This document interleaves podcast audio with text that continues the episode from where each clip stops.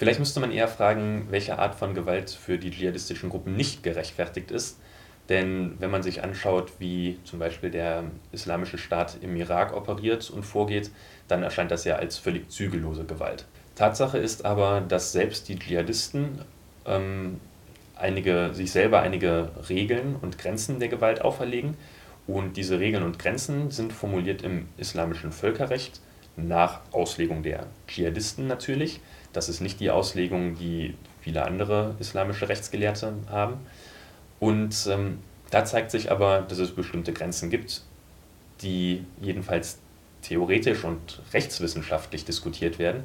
Ähm, das findet nicht immer Anwendung und gerade die irakische Al-Qaida, die sich jetzt Islamischer Staat nennt, zeichnet sich dadurch aus, dass sie ihre eigenen Regeln und Prinzipien auch immer wieder verletzt hat. Das ist allerdings eine sehr, sehr komplexe, schwierige, aber auch sehr, sehr spannende islamwissenschaftliche Thematik.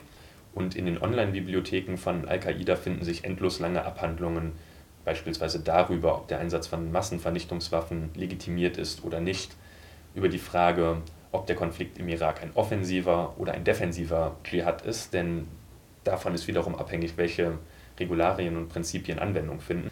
Ähm, das sind natürlich Auslegungen, das ist Interpretationssache und der, die meisten moderaten und reformorientierten Muslime und Rechtsgelehrte ähm, lehnen den Einsatz von Gewalt unter den meisten Bedingungen, ähm, geopolitischen Bedingungen ab.